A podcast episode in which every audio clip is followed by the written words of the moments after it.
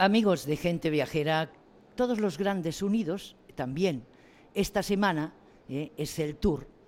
El señor Escarrer, José Luis Toreda, grandes hoteleros, grandes empresas, nos han demostrado que la unión hace la fuerza y que de la mano llegaremos más lejos.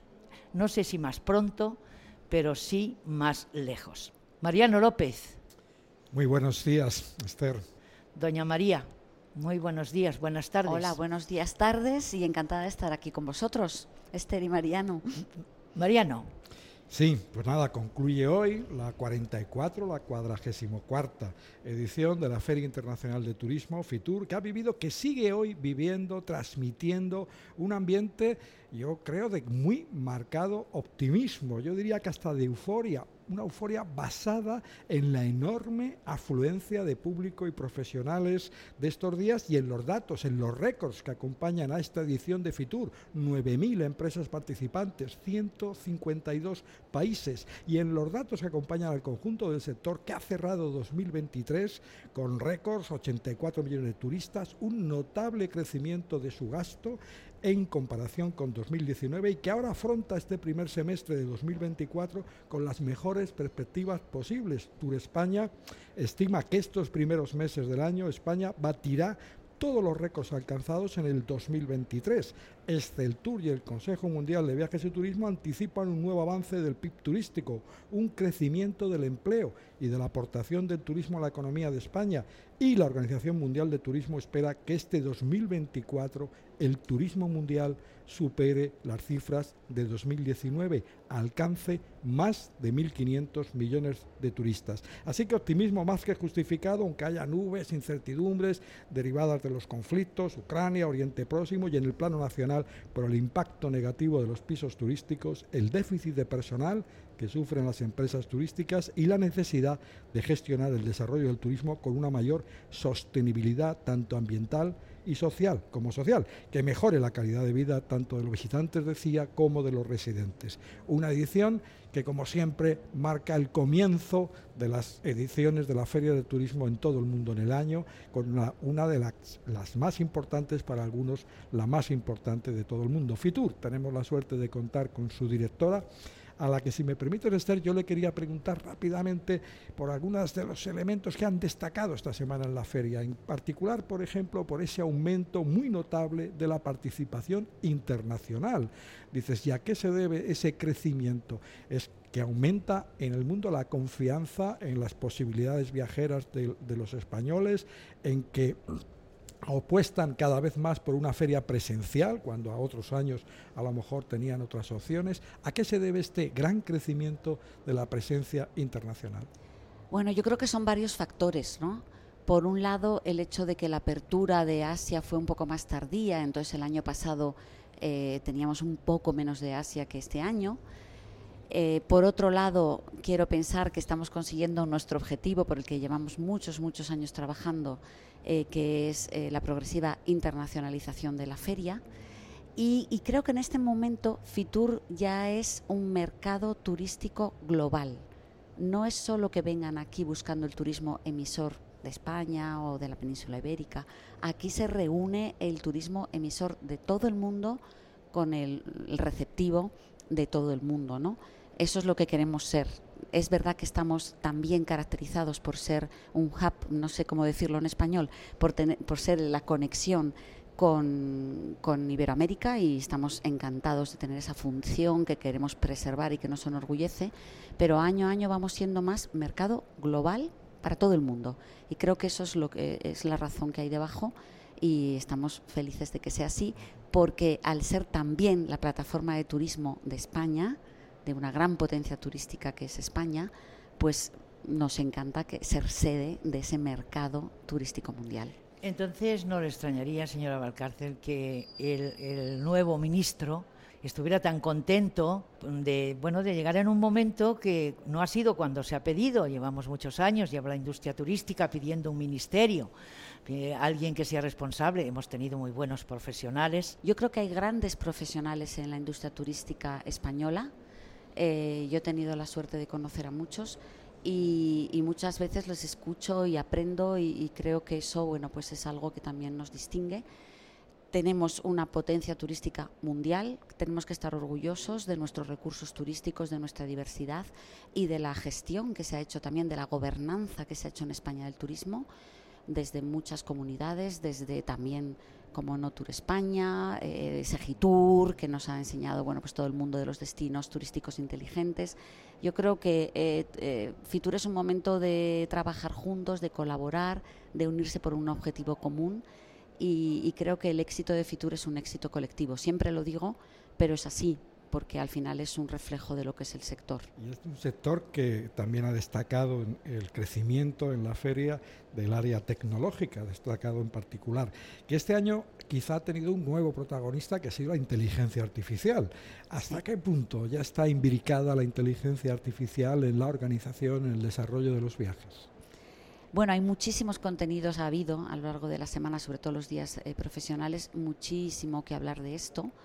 Y sí, yo creo que es progresivo, mm, queda un camino por recorrer porque es relativamente nuevo este desarrollo, pero ya se ha hablado, por ejemplo, en la sección dedicada al talento, Fitur Talent, se ha hablado muchísimo de la inteligencia artificial versus el factor humano eh, destacando que, deben colaborar, o sea que deben ser dos aspectos que trabajan en paralelo y que permanece la importancia de la creatividad y de ese factor de las personas. Se ha hablado muchísimo de inteligencia artificial también en la gestión hotelera, en el programa de Fiturtec, que ya sabéis que hacemos con el Instituto Tecnológico Hotelero. En el programa de Segitur también se ha hablado muchísimo de la utilización de la inteligencia artificial para la gestión de destinos. En fin, ha estado muy, muy presente en Fitur. Las conferencias se, pueden todavía escuchar porque luego las subimos a, Internet y se podrán, se podrán escuchar con posterioridad los que no hayan podido estar. Y hay mucha información de cómo el sector va asimilando estas nuevas herramientas de inteligencia artificial.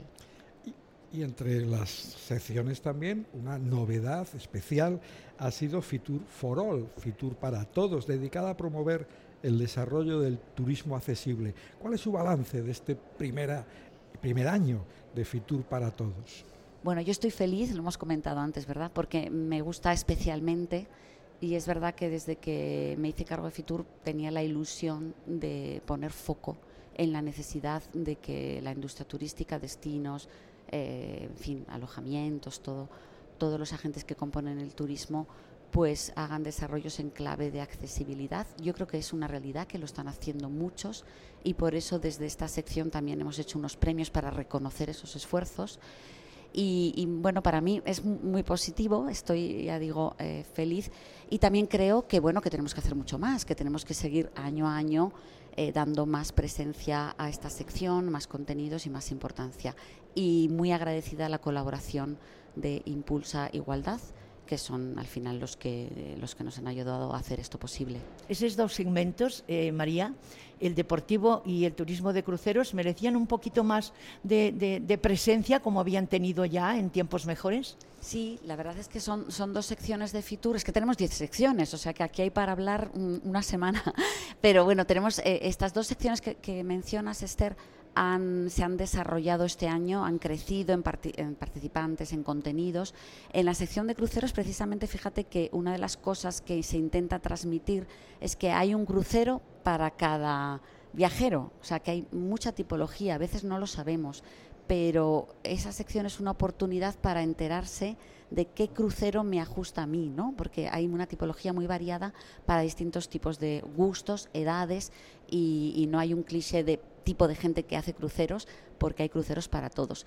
Y en el turismo deportivo, pues se está hablando eh, del turismo deportivo en el sentido de poner en comunicación al mundo del deporte con el mundo del turismo, porque el deporte tiene la capacidad de generar turismo eh, precisamente desestacionalizado y descentralizado.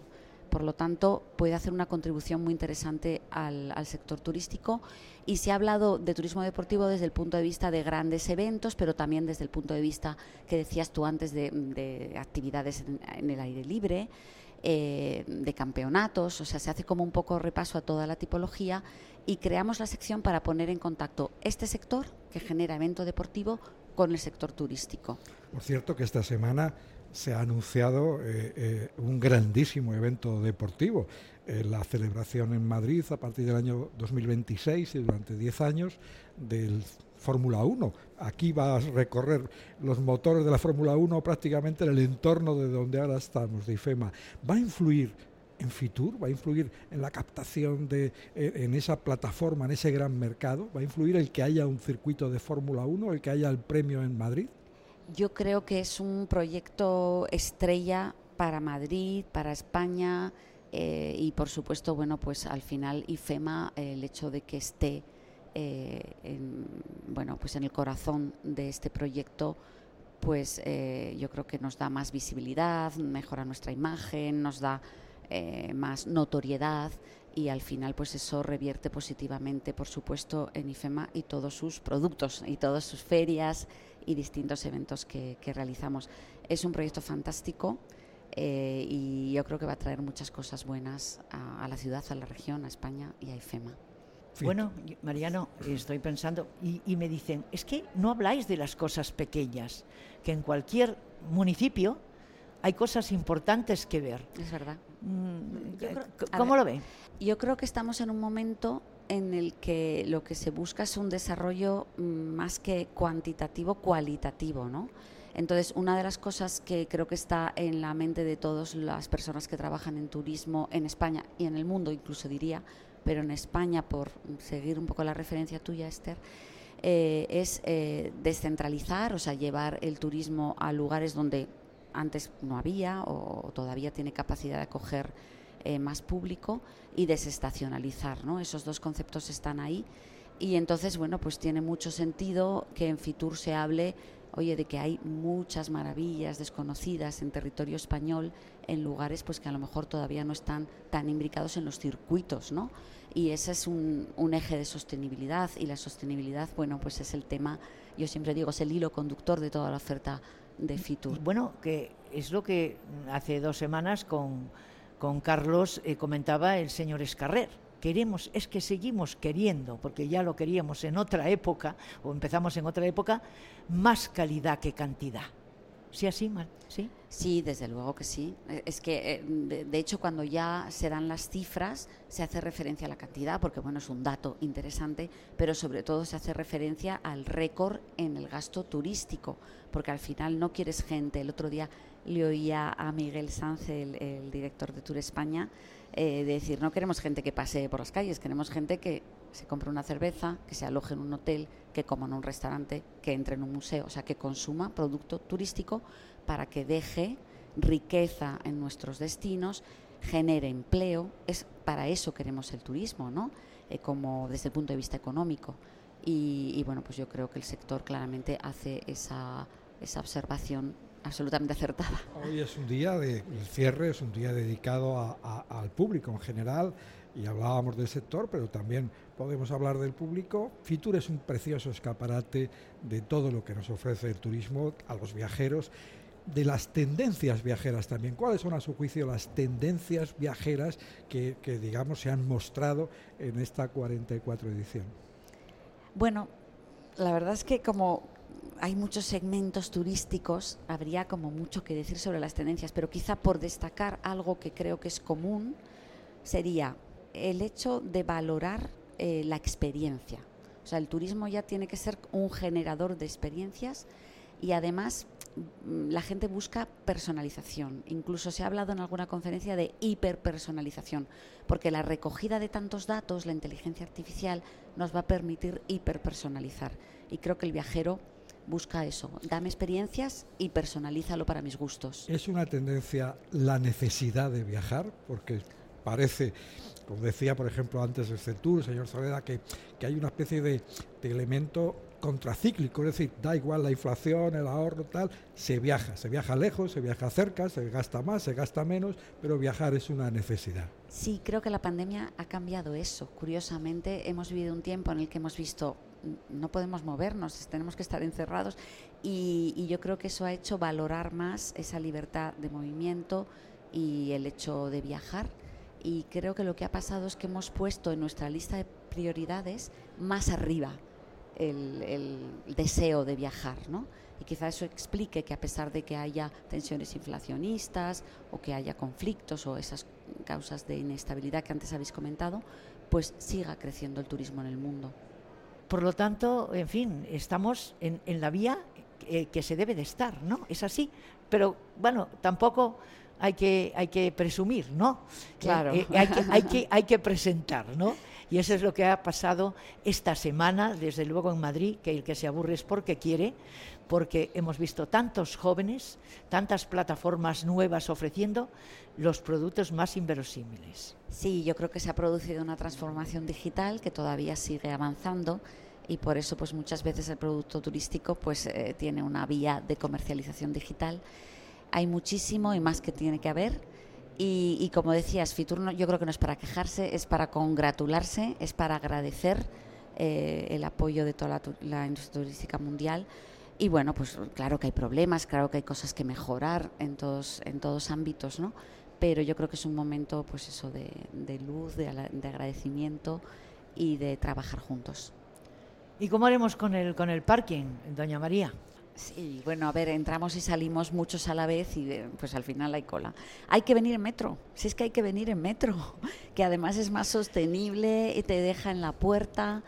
Eh, Completamente de acuerdo. Es un lujo tener un metro ahí en la puerta. Se ha reforzado este año eh, la línea precisamente que hace este servicio, la que va al aeropuerto, y para en Feria de las Naciones a escasos metros y bueno, pues eh, efectivamente el primer día, siempre por motivos de seguridad y porque es el primer día y todo ese destacamento, decías, que es para celebrar de embajadores, de secretarios de Estado, es un gran nivel, eso que ha subrayado la directora, de que estamos en una feria que es una plataforma, de, es un mercado para todo el mundo, mm. no ya solamente para, para los viajeros y los operadores españoles, y es normal que el primer día haya digamos, algún retraso.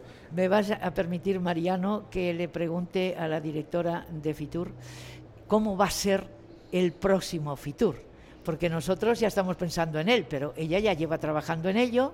¿Cuántos meses, María?